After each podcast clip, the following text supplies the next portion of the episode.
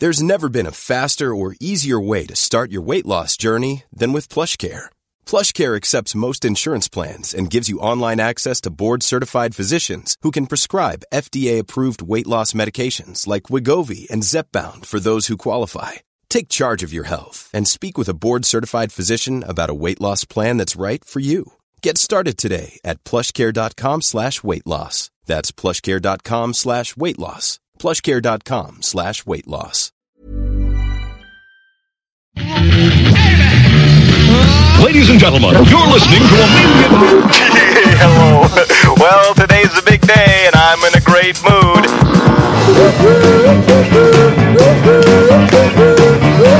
Hey, how you doing? I'm back in town. Guess where I was? You're never gonna believe it.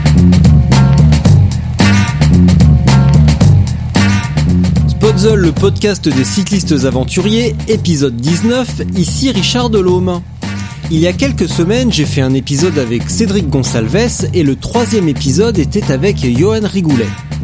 Dans quelques semaines, Cédric Gonsalves sera au départ de la Transpyrénées Race et Johan, qui est coach, l'accompagne pour l'aider à accomplir cet objectif. Donc aujourd'hui, nous allons débriefer tous les trois sur un gros bloc d'entraînement réalisé il y a deux semaines par Cédric et également, nous allons revenir sur l'échappée belle, l'ultra trail auquel Johan a participé il y a également environ 2 à 3 semaines. Bon les petits gars, comment ça va? Bah écoute, ça va. hein. Euh, encore désolé pour avoir repoussé euh, le rendez-vous là. Oui, bah, Un peu compliqué aujourd'hui. on avait compris que tu... euh, Donc là, c'est Johan qui parle. Hein. On avait compris que tu que as du mal avec Oui. avec la crise des 30 ans, certainement l'alcoolisme naissant. T'as peut-être encore la gueule de bois de, diman- de dimanche. Non, tu vois, je trouve que justement, j'ai peut-être passé un cap avec, euh, tu vois, le cap des Je croyais 30 que t'avais passé un cap avec bizarre. l'alcool. non, ouais, ou alors Ouais. peut-être que je, je réagis mieux à l'alcool. Ouais. Et toi, Cédric, comment vas-tu? J'étais. T'as mal aux pattes? Ouais, ça va, ça va. Un peu, un peu, ouais. J'ai un peu mal aux pattes, ouais. Ouf, ouais, euh, et la séance de renforcement musculaire, et puis la séance de home trainer derrière. Et euh, en fait, euh, je crois que mes jambes elles aiment pas trop mouliner. euh, J'ai pas trop l'habitude et ça me casse un que- peu. Qu'est-ce que- Mais c'est très bien, Ça veut dire Ça veut qu'il y, dire a- qu'il faut en il y en a besoin. Et quand tu dis mouliner, c'était à combien? Ouais, j'ai dû faire à peu près euh, en une moyenne de 100. Euh, Ouais, bah, c'est pas encore de la Cadence. grosse moulinerie quand même. Donc euh, effectivement, tu dois. Je comprends que ça te, ça doit te piquer un petit peu. Bien, messieurs, mes très chers frères, mes très chères sœurs, nous sommes ici réunis pour parler de la Transpyrénéenne de Cédric, euh, que l'on va débriefer avec le coach, et euh, le gros bloc d'entraînement réalisé par Cédric il y a deux semaines dans le Morvan. Euh, si ma mémoire est bonne, environ 500 km, peut-être même 530, et 10 000 mètres de dénivelé. Et il a appelé ça les 7 majeurs du Morvan parce qu'il y avait trois cols, euh, petits cols à entre 6 et 800 mètres d'altitude. Et nous parlerons également de Johan qui a pris le départ euh, de l'échappée belle, un ultra trail de combien? 160 Johan, c'est ça? Excuse-moi. Euh, 145. Ouais, ouais. On va pas en rajouter. Tu notes que j'ai pris, que j'ai dit a pris le départ. hein. Ouais, oui, je- oui, oui, j'ai bien noté. Ça Tu fait assez m'aimes, mal hein. cette phrase Avoue déjà. que tu m'aimes. Merci. Ouais, ouais, je, je bon, t'adore. ben, moi, les gars, je vais vous laisser euh, discuter un petit peu. Cédric, tu vas nous rappeler un petit peu ce qu'est la Transpyrénéenne, la Transpyrénées Race. Et après, Johan euh, va décrire euh, Ouais. euh, eh ben, en quoi il t'accompagne. Mais là, on a compris déjà qu'on a affaire à un gros diesel. Il va falloir, il va falloir débloquer un petit peu la bête. un peu, un peu. Euh, mais au-delà du diesel, on avait vu avec Cédric que t'as pas non plus, bah, que tu n'as finalement qu'un an de vélo au compteur, de véritable vélo. Donc il y a encore beaucoup de choses à apprendre pour devenir euh, un vrai cycliste. Et il suffit pas d'avoir un vélo et un cuissard Rafa. Eh ben il y a plein de trucs à apprendre. Et en plus t'as pas de cuissard Rafa, je me moque gentiment. Les cuissards au clé, c'est C'est-à-dire que mieux. les cuissards Rafa, il les achète cher, moi les cuissards au clé, on les donne. Donc euh, j'ai le, j'ai le, j'ai le droit d'être collé à la route. Ah, hein. la chance. Enfin, de toute façon, même que j'aurais pas le droit, le droit, je le prends, je suis collé pareil. Donc, euh, de toute façon, Si tu me prends des coms sur Strava, c'est que ouais, tu ça dois n'a pas être si rien à que ça. voir. Ça n'a rien à voir. Tu vas voir le, ce, en, fin, en fin de semaine, début de semaine, je vais essayer de reprendre le, le com du motocross. Je vais essayer, je vais, Ah, je vais essayer Ah, là, de te ouais, le piquer ou en tout cas plus, de, de, de battre mon propre record parce que tu as le com, mais le deuxième meilleur temps, c'est moi. Et je vais essayer d'améliorer au moins mon record Ouais. et je n'ai aucune illusion, je sais que je ne te battrai pas. Oui, c'est Ah, oui, si, si, c'est oui, faisable. faisable, faisable. mais pas moi. ah si, si. Si, si, si. Je crois que j'avais vent de face. Bah, génial, Donc, euh, alors. Je pense que c'est faisable. J'ai battu un com, j'avais vent arrière. Ah, Super, j'ai plus qu'à prendre le Célestène de Ellie et puis tout va bien. Et voilà. bon, Cédric, Transpyrénées Race. Qu'est-ce donc cette course? Ouais. Euh, c'est euh, une petite boucle au départ de Biarritz et avec arrivée à Biarritz. Donc, Et la boucle, en fait, vous faites demi-tour à Saint-Jean-Pied-de-Port ou un petit peu Ah, après? Euh, bon après c'est là où ça se complique. On fait demi-tour euh, Mhm. au niveau de la Méditerranée avec un aller euh, par les Pyrénées côté espagnol et un retour par les Pyrénées côté français. Ce qui, euh, à la date d'aujourd'hui, avec ce que j'ai tracé, doit me faire 1632 kilomètres avec un dénivelé de 37 000. euh, Soyons précis à ce niveau-là. combien. 37 000 mètres. Ah ouais. C'est énorme. Ouais. C'est énorme. 37 000, là, ça commence vraiment à faire quelque chose de, de sale, quand même. Viens, on va être sale. Ouais, 37 000, c'est euh, c'est ce que les gars de la Oui, région aussi, chez moi hein, font dans l'année. à côté. Hein. Ouais, nous, ouais, Voilà. nous, c'est même pas ça, nous. Et euh, alors, est-ce que tu peux nous parler de, de ces défis? Parce que évidemment, bah, il faut il faut taper de la borne. Depuis quelques semaines, tu collabores avec Johan pour Ouais. euh, pour essayer d'atteindre cet objectif. Et tu es allé taper les sept majeurs du Morvan. Est-ce que Ouais. tu peux nous rappeler ce que c'était? On va passer au passage le bonjour à Olivier de euh, Morvani euh, Bikes ou Cycles. euh, enfin, toute la communauté de cyclistes du Morvan Ouais, qui t'ont aidé à créer cette magnifique trace. Voilà, le bonjour est passé. Salut les mecs. Et euh, pourquoi t'es allé faire ça? Au départ, euh, j'avais pensé faire les 7 majeurs et euh, au final, c'était un peu compliqué à organiser avec beaucoup de beaucoup de choses qui m'auraient pris du temps et j'en avais pas trop. Et les 7 majeurs, c'est pas un entraînement, hein, c'est un défi en lui-même qui mérite euh, qu'on s'y attelle sérieusement. C'est pas un truc que tu peux prendre à la légère. Donc euh, j'ai décidé de me rabattre sur quelque chose de plus facilement maîtrisable, sur le Morvan. Et euh, en discutant euh, sur la page Facebook, on a essayé de voir si c'était possible de faire euh, 10 000 mètres en restant dans le parc du Morvan. Et au final, bon, ça rallonge un petit peu par rapport au 7 majeur, mais on a quasiment réussi à faire les 10 000 mètres. J'ai dû, euh, je dois être à, je sais plus, 9400 euh, sur mon Mhm. compteur. Après, sur Strava, ça fait un peu plus. Ouais. Donc, je sais pas ce qui est juste. en Ouais, je Bon, pense ce après, niveau-là, je suis pas à 600 100 mètres, hein. 600 mètres près. Quels enseignements tu tires Déjà, comment tu t'es senti? J'ai vu que tu as eu un, un petit coup de mou et que tu as découvert que la bière en plein entraînement, c'est pas une bonne idée.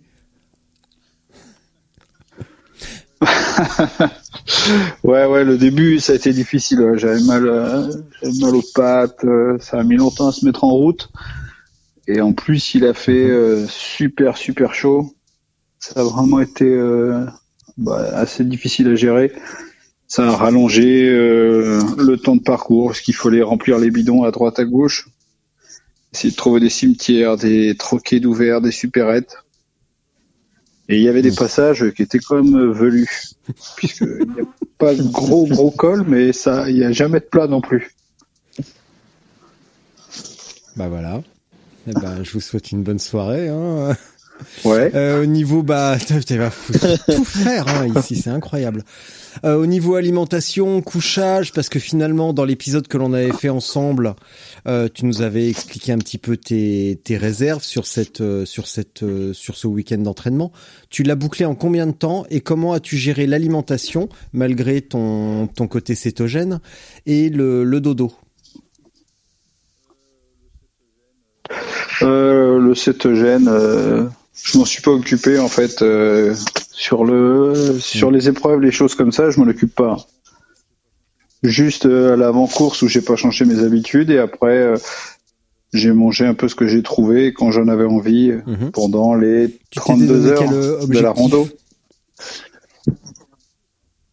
Bah, ça, On avait dit toi qui 36, roule pas non moi. hein. Ouais. Ouais, je Si, crois on l'avait dit hein, tous les deux. j'ai- écouté le podcast. Mm. euh, On l'avait dit ça. tous les deux dans le podcast. euh, Ah ouais. Ouais, t'as ça du va, mal avec les chiffres. Hein. On se calme. Hein. Toi, t'as écouté l'épisode avec David Schuster où j'avoue que je suis nul en maths. Pas encore Bah, Non, pas encore. Non, je crois que t'as dû le Ah dire ouais dans, dans son épisode à lui. Ah, c'est vrai. Ouais. nul en avec maths. ses défauts. hein. Ouais. Bon, bref. Et du coup, alors moi j'avais une question, euh, Cédric. Alors comme comme tu dis, que tu tu enfin tu te préoccupes pas du tout de ton euh, régime cétogène euh, pendant l'épreuve. Ça te perturbe pas du tout, euh, enfin au niveau de digestion euh, et tout ça, parce que du coup tu tu en manges des trucs que tu manges pas d'habitude en fait. Ouais, non, j'ai de la chance là-dessus. Ça, tout, tout passe. Ouais. J'ai fait des essais quand j'ai fait mon mon trip au Portugal. J'ai même fait des trucs. Euh, J'en ai profité pour essayer euh, se m'arrêter au resto et taper euh, des, euh, des côtes de porc et repartir euh, grave un petit col et ça passe. ok. Ça fait ça. marrer.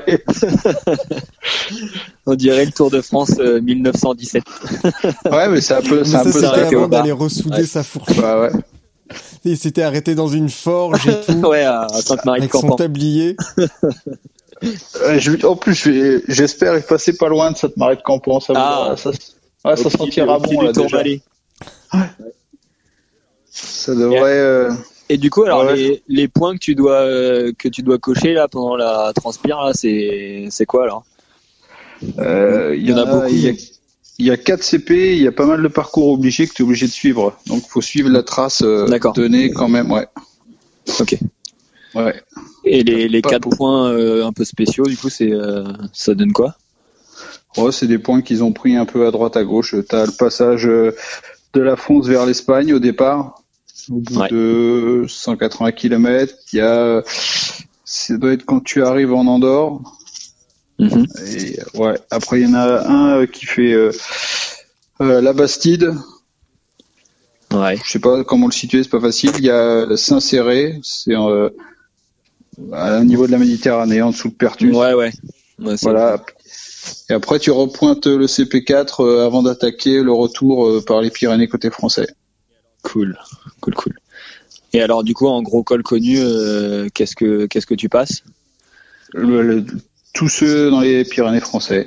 Tout. Donc, ah oui, euh, tous les Le Tourmalet, Aubisque, Soulor, euh, je sais plus les autres. Aspin, Aspin, Paye-Ressourde. Oui. Et après l'école euh, du Pays Basque aussi. Ah, ils sont durs là-bas. T'as t'as couru un petit quand tu courais, Ah ouais. Johan, tu t'as couru un Ah peu au Pays Basque tous. toutes les toutes les courses de début de saison pour les élites, il y en a un Euh, petit peu en plus des plages vendéennes, il y en a un petit peu bah il y, en a à Perpignan évidemment, mais il y a pas des petits trucs aussi au Pays Basque? Si, si, euh, il y a, il y a l'essor basque en fait, et moi ça a été la, c'est les catastrophes de, de tous mes débuts de saison, parce que j'étais toujours dans des équipes où on était obligé d'aller faire les plages vendéennes. J'étais à Rouen ou alors au Mans là, et du coup c'était plage vendéenne obligatoire, et moi, alors que moi j'aurais voulu aller faire l'essor basque euh, tous les ans. Quoi. Donc j'ai jamais fait les basque. plages Non. vendéennes à la jamais. place. Ah les plages vendéennes dans les bordures, dans le plat, mais par contre En euh, les plus connais février en Vendée, c'est toujours une belle période. Ah c'est c'est Ouais, toujours un bonheur euh, intense. Ouais. Ah ouais. Et Cédric, tu as gardé quel, euh, quels axes d'amélioration ou quels, euh, oui, quels axes d'amélioration par rapport à ce qui t'attend? Sur sur quels détails tu as éventuellement pêché si c'est le cas? Euh, par rapport au Morvan, euh, faut essayer euh, de gagner du Ouais. temps un petit peu sur les arrêts, chose qui va pas être facile. Et après, euh, bah, je sais pas, parce que comme c'est l'école, c'est le mois d'octobre, ça va pas être facile. J'ai réservé quand même euh, des pioles à droite à gauche. Après, je pars avec euh, un bon duvet, un bivy. Mais bon, euh, voilà, 2000 mètres d'altitude euh, au mois d'octobre, euh, je Ouais, pense pas pouvoir camper n'importe où. hein. Ouais, ça peut être, euh, ça peut être compliqué. Hein. Là, Ça peut être, il peut faire limite beau euh, et ça va, mais comme je il peut y avoir de la neige là-haut. Vous suivez la page euh, les Voilà, 7 c'est- majeurs en ouais. ce moment ou pas? T'as vu un petit peu le, vous avez vu un petit Ouais. peu la météo là-haut Ouais. Ouais. Vu, ouais. Euh, pour info, euh, ouais. Cédric, euh, mon père est arrivé euh, cet après-midi à Santiago de Compostela. Et euh, ouais, il est arrivé, ça y est, Ouh, ça il y est est, parti euh, bah, il y a quelques, il y a quelques deux semaines, et il est arrivé cet après-midi. Euh, seulement à 1300 mètres dans les derniers cols, le matin il avait euh, 0, moins 1, euh, quelque chose comme ça, donc euh, il s'est euh, il s'est vraiment vraiment caillé le fion. Et quelle quelle euh, quelle stratégie Ah, tu comptes employer Ouais. pour la montée d'école Parce que si en bas il fait un petit peu bon, au fur et à mesure que tu vas arriver en haut, il risque de faire un petit peu plus frais, mais en montant ça va. Euh, par contre, en haut, tu vas, t'as prévu quoi pour te, pour Ouais. éviter de, de choper la mort à la descente? Ouais, j'emmène, euh, je blinde au niveau, euh, au niveau Ouais. fringues. Ce coup-ci, j'emmène pas mal de choses. Euh, J'hésite euh, j'hésite même à emmener euh, les, euh, les espèces de moufles de guidon là, comme sur les scooters euh, ou les mobilettes de papy. J'ai ça en néoprène Ouais. que tu rajoutes sur ton guidon pour rouler l'hiver. Après, ça pèse une blinde, ça prend de la place, mais bon, euh, tu Ouais. peux rouler par moins 15, t'as pas froid aux mains. Quoi. Go- Mm. Grand, gants épais Et euh, voilà, j'emmène de quoi faire. De... Ouais, ouais, des gants épais, Ouais. des gants néoprène, des sous-gants en soie. J'emmène plusieurs couches, euh, peut-être même une doudoune. Moi, moi, alors du coup, pour les gants, euh, enfin, je te conseillerais peut-être plus d'opter pour une, une, bonne paire de gants de ski. Tu sais, qui passe partout, euh, qui est imperméable et, et moi, c'est ce que, enfin, l'hiver, c'est ce que je mets quand je, vraiment il fait très froid et que je veux passer partout et qui me permet quand même d'avoir un, d'avoir une bonne préhension du guidon, quand même de pouvoir freiner dans les descentes, passer les vitesses et tout ça, quoi. Après, je sais pas si, euh, je sais pas si t'as, mais ça peut être une bonne Ouais. option, quoi. Ouais, des a d'hiver, j'en ai, euh, des- j'en ai plein. quoi. Ouais. Mais c'est toujours le même problème, quoi. Ouais, il y a aussi des, vous savez, des petits Ouais. trucs euh, que l'on met dans les gants pour les réchauffer. Et au printemps, j'avais découvert euh, pendant mon séjour en Écosse un, un petit truc qu'on met dans les gants, dans les gants, une petite euh, chaufferette USB que l'on recharge et qu'on glisse dans les gants. Ouais. Et, euh, et j'avais Ah. pris ça en photo à l'époque pour euh, pour Rémi euh, Quinquin, qui qui avait vraiment souffert des mains sur la sur la, la Highland Trail. Et du coup, au moment où j'ai où lui était en train d'avoir tous ces problèmes de froid, j'avais vu ça en Écosse et je lui avais envoyé. Et je me suis dit tiens, ça c'est vraiment un truc à conserver parce que finalement, euh, bah, emmener des petites chaufferettes et tout, c'est du poids en plus, c'est du budget. Alors qu'un petit chauffe-gant à 30 euros USB que tu recharges régulièrement, ça peut te sauver la mise éventuellement. Et comme dit Johan, pour des raisons, euh, bon bah évidemment, avoir froid aux mains c'est gênant, mais surtout pour des raisons de sécurité dans un col quand t'es vraiment congelé et que tu sens plus tes doigts, ça peut être en vrai- ça peut être embêtant. Ah ouais, c'est plus Ouais, qu'embêtant. Hein. Enfin, quand t'es là-haut et tout, euh, tu peux carrément arrêter une course euh, pour ça. Hein. Enfin, moi, j'ai déjà vu euh, ne plus pouvoir tenir un guidon euh, quand tu dé- quand tu bascules dans une descente de Mm. col. euh, bah, tu t'arrêtes quoi. Tu tu peux plus. Hein. Les, les Ouais. mains et les Pour pieds, les faut pieds, vraiment faire gaffe à ça. prévu hein, quoi?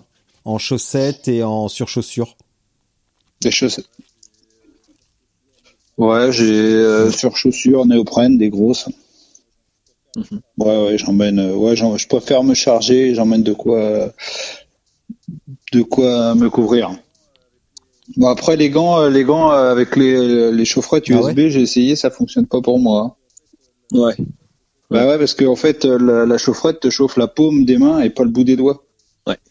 Et c'est le bout des doigts euh, qui, ou, qui sont congelés où tu peux plus tenir ton guidon.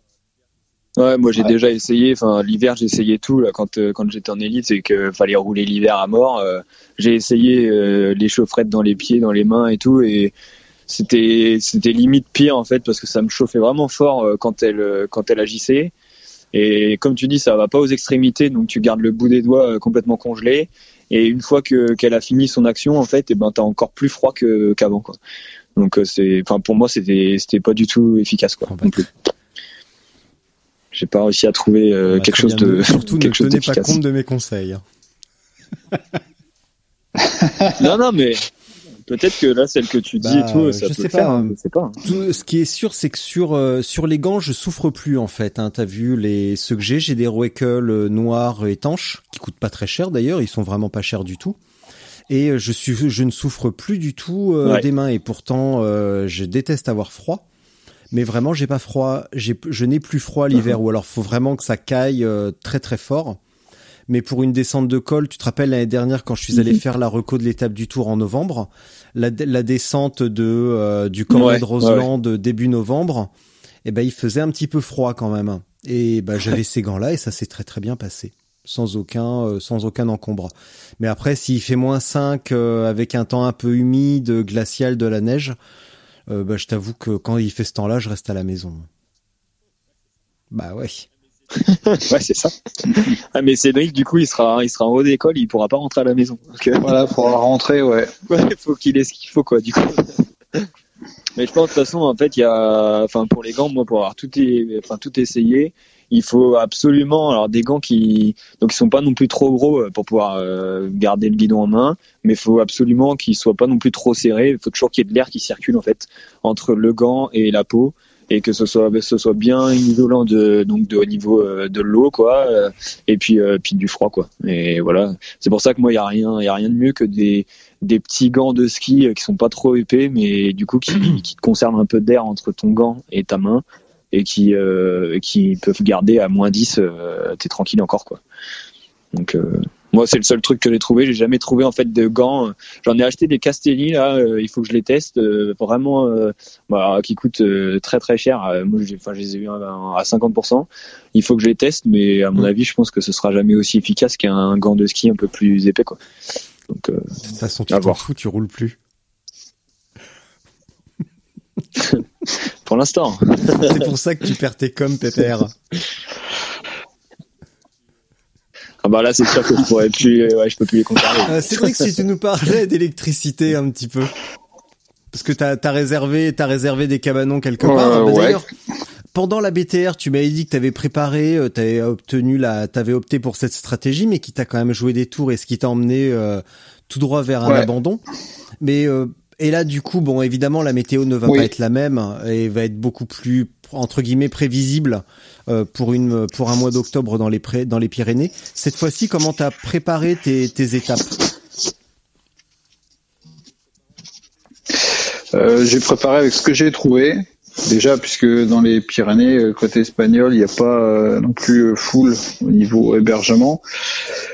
Et après, essayer de trouver des choses qui soient dans au niveau timing, je connais à peu près euh, le temps que je peux mettre, donc des choses qui soient raisonnables. Et après, je vais partir dans l'idée, euh, si jamais ça passe pas, euh, j'annule et je reprendrai autre chose sur place. Si c'est plus dans la vallée et qu'il fait bon, je dormirai dans mon bivier, dans mon sac à dos. Voilà. Après, j'ai pas il n'y a rien de d'acté. Si jamais ça se décale, j'annulerai au fur et à mesure et puis euh, je reprendrai euh, ce que je trouve au dernier moment.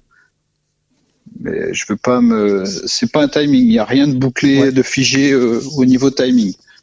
Les étapes, les étapes avec les les hébergements, elles sont calées puisque je pouvais pas faire autrement. Mais après, j'ai pas du tout mis de de, de timing. C'est assez large et je me laisse de la marge disant que si jamais euh, il y a un ou deux jours de plus, ben c'est pas grave, j'annulerai, je téléphonerai, je trouverai bien quelque chose. Euh, oui. Il y aura toujours quelque chose à trouver tu au dernier te donnes quoi comme Oui, pardon, Johan, vas-y.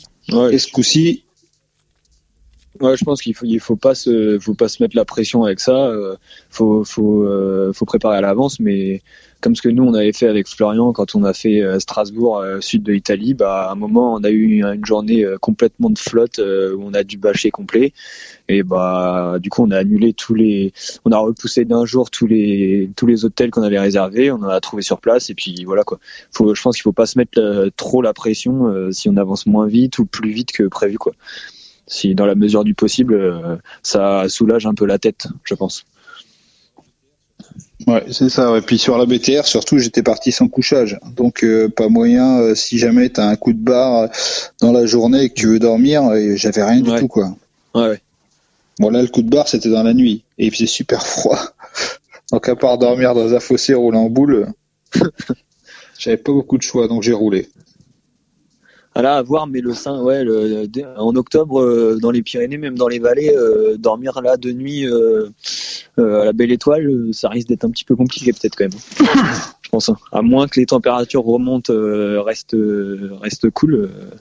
Ah, j'ai pas Bah. prévu. euh, non, c'est pas pour dormir la nuit euh, dans les vallées, dans les Pyrénées. Hein. C'est sur la fin, là, quand tu te rapproches côté Méditerranée, côté où il y a plus plus de plats, ou, Ouais. Ou à la fin côté Pays Basque, où il restera peut-être une grosse partie où il y a 350 bornes.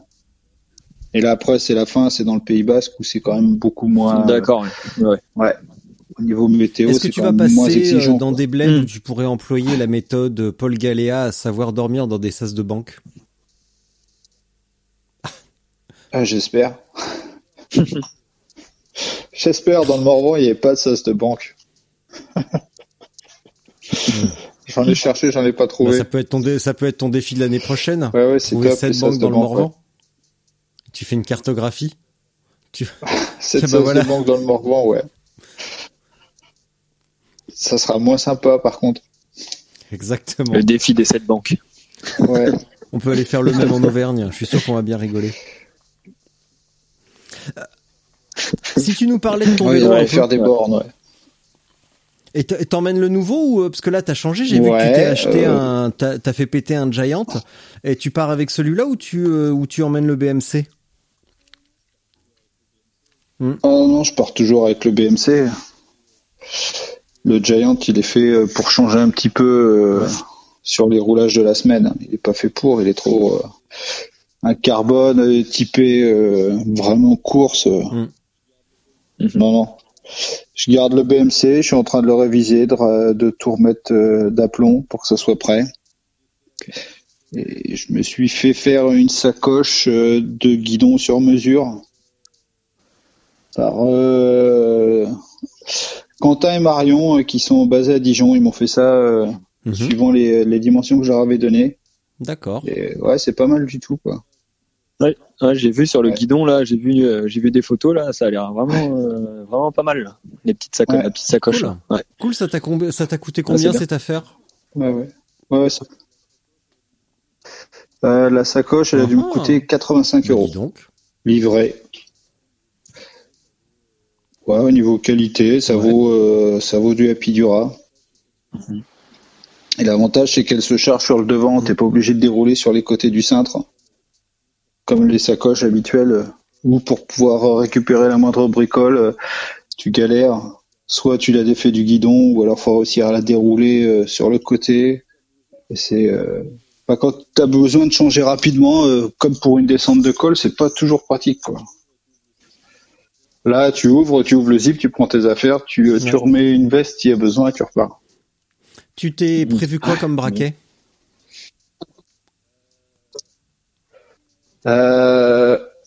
En plateau 50-36 et derrière euh, 11-34. 34. Ok. Ouais, on en avait discuté ensemble du coup. Parce que Ouais, ouais. dans le podcast, dans le podcast euh, que t'avais fait avec Richard, t'avais dit, tu avais dû lui dire 34-34, je crois. Ouais, et là je suis parti sur 36-34, ouais.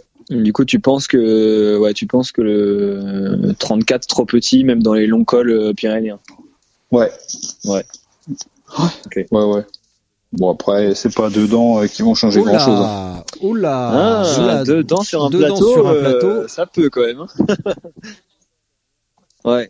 Tu m'aurais dit dedans derrière. euh, c'est l'index. Enfin, comme du coup les pignons se sautent vraiment, sont gros derrière. euh, ouais, mais un plateau, euh, un plateau, on le sent bien quand même. hein. On le sent bien. Après, si t'as 34 derrière, oui, ça, ça doit pouvoir le faire avec le 36. Ouais. Ouais, 34, ça passe partout derrière. Ouais, ouais, je pense que oui. Ouais. Mais, mais nous, tu vois, euh, parce que bon, on a déjà tenté les 7 majeurs avec, euh, avec Ouais. mon pote là. Et J'en rigole rien que repenser. On avait 36. Je, je t'entends rigoler. genre. ouais, ça fait un peu trop d'abandon euh, mon goût là. Donc, ça, ça va pas. non, mais euh, du coup, on avait le 36. Euh, moi, je devais avoir 36, 30. Et tu vois, c'était un, on s'était dit que c'était un tout petit peu limite. Alors que à cette époque-là, on en voyait quand même euh, bien et tout, quoi, et on aurait, on aurait pris le 34-32. Si on avait à le refaire, mais on mettrait 34-32. Du coup, euh, à voir. Ouais, à voir. Bon, j'ai encore le temps de changer. Si toi tu te sens, tu te sens bien comme ça et tout, euh, faut, faut y Ouais. aller. Hein. Ouais. Faut, faut se dire que par contre, ouais, l'école des Pyrénées, euh, c'est des, tu peux tomber dans des pourcentages qui sont quand même Surtout au Pays euh, Basque. assez importants, Je quoi. tentais de dire.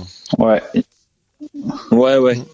Ouais, les pétards, les pétards qu'il y a au Pays Basque, euh, pas surtout très si un, vraiment, surtout si t'es un peu cramé sur la fin et que tu te retrouves dans un radar du Pays Basque, euh, il y a des chances que t'aies le temps de regarder le paysage. Ouais.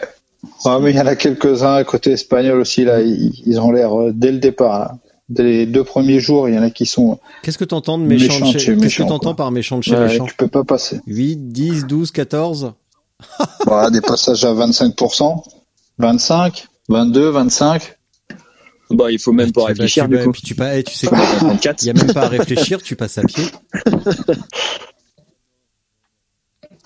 Ah non, non, non. Tant que tu peux passer euh, Je sais en pas, il y a, plusieurs, euh, bah, Tu- tu c'est- perds. il y a plusieurs mecs qui m'ont dit euh, en dessous d'une certaine vitesse, dans la mesure où l'idée c'est de s'économiser au maximum et de pas se mettre dans le rouge. si c'est passer pour passer, se mettre à bloc, passer en force et tout, se cramer les cuisses, à la limite vaut mieux perdre un tout petit peu en passant mais- à pied que perdre beaucoup plus tard. Ah, mais moi, je pense que du coup, justement, ton corps est tellement habitué à rouler, à être posé sur la selle et tout, que d'un seul coup, tu lui demandes à, à évoluer dans une autre position, à, à Ouais. tirer sur les mollets, à marcher avec des chaussures qui sont pas non plus faites euh, vraiment pour marcher et tout. Et à mon avis, pour les tendons et tout, il vaut, il vaut mieux pas essayer de tout passer bien. en vélo que, que d'essayer de marcher, quoi. Je, je pense. Surtout que, ouais, il y a pas, ils ont pas spécialement l'en- l'entraînement euh, de marche et de course, donc, euh, je pense qu'il vaut mieux marcher. Euh, il vaut mieux rouler, pardon.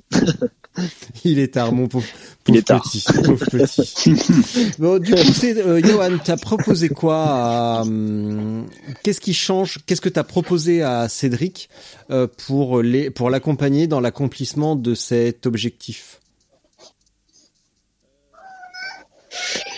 Euh, bah écoute, euh, bah ça a été, c'était super intéressant pour moi parce que c'est une première de préparer. euh, Enfin moi j'ai déjà fait euh, quelques petits trucs comme ça longs, mais c'est la première fois que je coachais quelqu'un sur de l'ultra. Et la difficulté en fait c'est de de ne pas se cantonner à se dieseliser et à, à conserver en fait des des exercices d'intensité et de et de qualité en même temps que de travailler le- l'ultra endurance quoi. Donc, euh, donc l'idée en fait, c'est de d'avoir en fait un bon nombre de séances dans la semaine, donc essayer de rouler euh, de rouler pas mal, en gardant quand même des jours de repos, de mettre de la qualité, donc en mettant, euh, bah, je lui ai mis quand même du fractionné court, des minutes, euh, du travail du travail dans les côtes, un peu comme ce qu'on pourrait faire pour un, un coursier. Et en même temps, euh, du coup, je lui ai mis aussi des, euh, des grandes sorties euh, d'endurance, bah, comme le Morvan, du coup, c'en était une, pour vraiment bah, quand même tester le corps sur Mhm. ces sur ces durées-là, quoi. Et, et d'autres sorties aussi, tu vois, qui vont, qui peuvent faire 5, 6 heures, tu, pour faire vraiment de l'endurance, voilà, de base, quoi. Donc, faut trouver.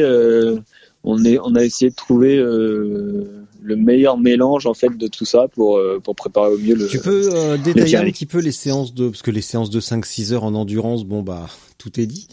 Par contre, les séances de, de qualité, est-ce que tu peux détailler un petit peu plus? Euh, bah alors là, du coup j'ai plus le programme sous les yeux, mais euh, on a fait, euh, j'ai dû lui en mettre lui qui était avec son régime cétogène là, qui faisait plus du tout. Tu me coupes, hein, du coup c'est vrai que si, je dis Ouais. bêtises, hein, mais euh, euh, qui, qui faisait plus euh, de haute intensité entre guillemets.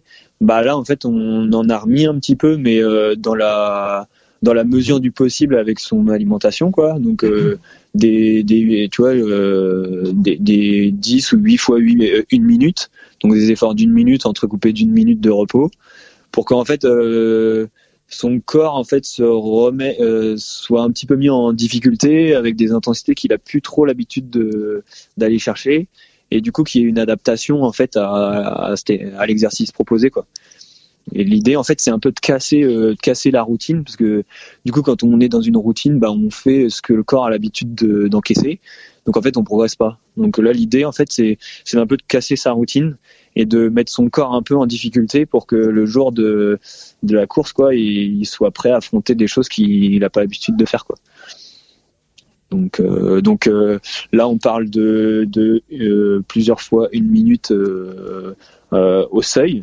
Donc au seuil, ça veut dire, euh, ça veut dire euh, 80. On est sur à peu près 90-92% de la fréquence max. D'ailleurs, ouais, je, crois que c'était une question que tu avais posée euh, pendant le podcast. Mais donc c'est quand même assez assez haut. euh, donc on est là normalement, on utilise quand même un petit peu de, de glucides mais euh, on n'est pas non plus à I5 à utiliser que ça et normalement il doit pouvoir le faire quoi. Ap- Après, euh, après on a mis des exercices aussi en côte pour euh, pour travailler bah, le, coup de pédale, le, fameux euh, pousser tirer, pédaler sur des œufs que que tu connais bien. Voilà quoi, des des travails de position aussi. Euh, euh, je sais pas si je t'en ai mis, mais c'est souvent quelque chose que je mets. Euh, essayer d'alterner les positions pour que le corps soit pas habitué à juste une position, les mains sur les cocottes et voilà. Et Voilà, Cédric, ça. est-ce que tu ressens euh, Bah tiens, avant de revenir sur Ouais. Cédric, non, on y reviendra après. Attends, laisse-moi réfléchir. Ouais, ouais, parce que là, je suis en train de réfléchir. Est-ce vas-y, qu'on se met dessus réfléchis. ou derrière Cédric euh... Oula. Ouais, non, non, mais non. Oula. À quoi pensez-vous? Ouais, ouais, non, mais. Non, non mais Ouais, Ouais, du coup, Cédric, toi, est-ce que grave. tu ressens un petit peu déjà les bénéfices ou est-ce qu'il va falloir attendre la période euh, d'affûtage et donc de, de repos euh, pour que tu commences à sentir les bénéfices ou est-ce que tu les sens euh, d'ores et déjà? Euh, ouais, bah, c'est euh, ce que je te disais au niveau cadence. euh, Il y a une séance euh, auquel je m'attendais pas euh, spécialement qu'elle tourne comme ça et euh, c'était euh, les euh, la séance de vélocité où il y avait euh, 4 fois 5 minutes à 110 ah et là euh, ouais c'était une séance que j'ai trouvé difficile et je m'y attendais pas. Et donc euh, je ressens euh, je ressens les bénéfices. Si tu veux j'ai cette semaine il y avait une récup petit plateau avec euh, des petits sprints. Et je suis monté à 145 alors que euh, habituellement mon maxi était autour de 125 130 j'étais jamais monté aussi haut et là sans trop trop forcer euh, j'ai bien augmenté ma cadence de pédalage Mhm. et je, je pense que voilà gagner en vélocité ça permet aussi de moins moins tirer sur les jambes et de moins toxiner euh, sur du long Ouais, exactement. Du coup, tu là à travailler ça, euh, du coup, je t'ai mis pour ça. Tu, tu optimises en fait ton coup de pédale. Donc, euh, tu contrains ton corps à, tourner les jambes plus vite que qu'il faudrait et plus vite que d'habitude. Donc, du coup, ton, tu vas t'adapter. En fait, euh, tu vas avoir beaucoup moins de mouvements parasites et du coup, tu vas pouvoir euh, tourner les jambes plus vite pendant tes longues sorties et du coup, euh, moins user tes fibres rapides dans les muscles et pouvoir durer beaucoup plus longtemps dans les cols et tout ça. Quoi. Donc, Ouais, ouais, c'est ça. Je, je trouve, et je le sens, ma cadence augmente naturellement sur des sorties euh, classiques où j'ai pas spé- spécialement le nez euh, sur le compteur. Ouais, ouais. euh, je vois que ma, ma cadence augmente pour être plus à l'aise. Bah, c'est bien ça. Est-ce que ça se C'est une ressent bonne chose. Est-ce que ça se ressent sur ta, sensation de fatigue à la fin de la sortie détails. ou sur ta moyenne? Bah, euh, non, pas pour l'instant. Ma moyenne elle est peut-être plus basse, mais bon vu que les sorties sont de- différentes.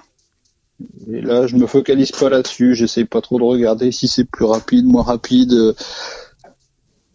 Voilà, j'essaie pas trop de me, me prendre la tête euh, sur les chiffres.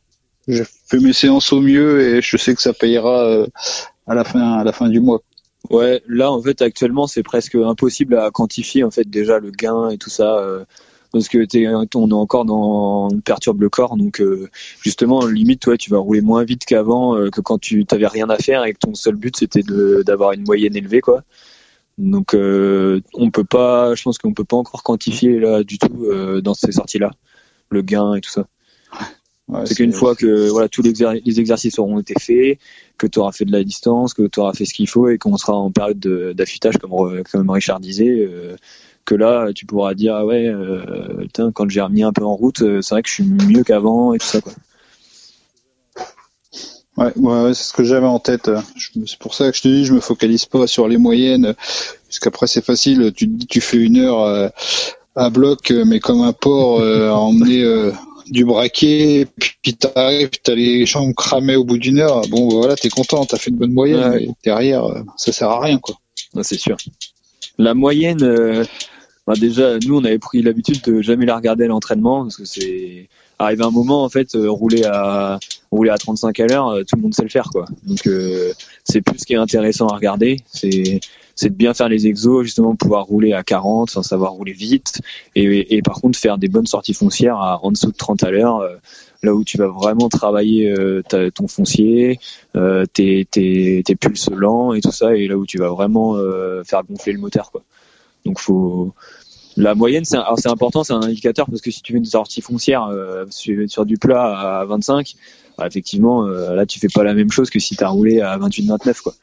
Mais euh, à, à part à part ça, ouais, faut pas trop trop regarder, c'est pas très intéressant. C'est lequel des deux qui joue avec sa roue libre? Frédéric C'est pas moi. Bah évidemment que ça s'entend. Ah, ça s'entend. Ouais, bah, je graisse ma chaîne pour demain matin. J'optimise, j'optimise mon temps. Faut que je graisse ma chaîne pour demain matin, moi. Excellent. J'avais même pas entendu moi. Euh, et parle-nous un petit. tu nous le dis si on te dérange, hein, si tu veux qu'on te laisse un instant pour lubrifier ou pour faire des choses sur ton vélo. Mais non, mais c'est bien. Ça fait un petit fond. euh, bon Non, travail, la, relation homme-machine, c'est super important. T'as donné un, t'as donné, un prénom à du ton temps avec vélo son vélo. C'est Ouais. quoi, c'est BMC Ouais, ouais. non, c'est Critus à BMC. Non, non, il a un petit nom. Ah euh, Donc c'est entre lui et moi. ouais. cette, euh, ce petit moment d'intimité. Et les, re- les, les séances de renforcement musculaire, Ah oui. euh, non, c'était pas la bonne question. En tout cas, elle n'était pas tournée de la bonne manière. Euh, comment vous faites tous les deux pour appréhender euh, de monter plein de cols quand on habite soit en Eure-et-Loire, soit dans le Cher aux alentours de Vierzon? Vous avez dû remarquer que la typologie du terrain n'est pas la même. Donc, donc Ouais. étant donné ta bourde, tu veux qu'on parle du renforcement musculaire. Alors, le renforcement musculaire. T'es vraiment d'un mauvais esprit, euh, c'est euh, exaspérant. Ah, je- on te taquine.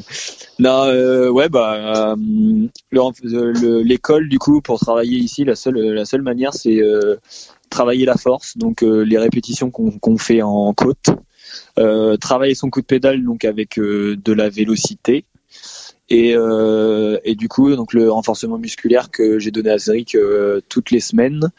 Donc c'est des séances au moins, ouais, qui doivent faire une heure à peu près, et euh, donc qui travaillent vraiment le le gainage du corps, euh, le, la force musculaire dans les jambes, dans le dos, euh, et qui vont lui apporter en fait une, une résistance et une stabilité sur le vélo qui vont pouvoir lui lui permettre, euh, si tout se passe bien, de ouais d'être un peu plus gainé, et puis de de, de pouvoir tenir en fait les contraintes euh, musculaires qu'on a dans un col euh, qu'on qu'on retrouve Est-ce pas que en tu fait. peux euh, développer un petit peu le, le concept c'est de, de gainage? J'en avais, j'en avais déjà parlé un petit peu avec Andrea dans il y a deux trois épisodes, mais est-ce que tu peux juste le reformuler à ta manière? Parce qu'on a Ouais. bah, tous une manière différente de formuler les choses.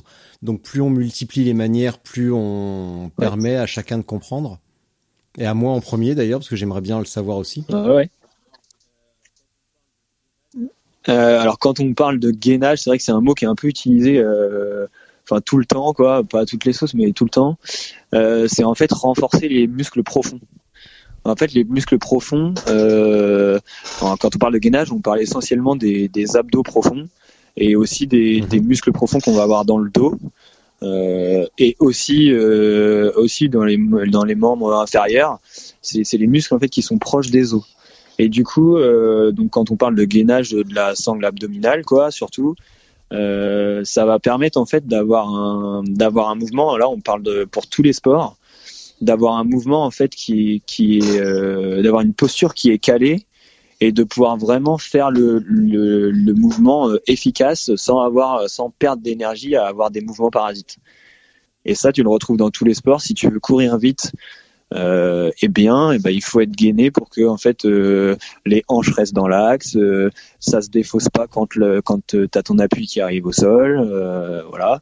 Donc ça, c'est les muscles profonds en fait qui vont permettre de de gainer et donc de, de stabiliser en fait le, le, corps et que et que comme pour un cycliste, bah que que ce soit que les jambes qui puissent vraiment actionner actionner dans l'axe, forcer dans l'axe et sans sans qu'il y ait de mouvement parasite. Ce qui veut dire que quand tu me dis voilà. je reprends le vélo j'essaye de m'aligner et de, de, me concentrer à avoir euh, le cul vissé sur la selle.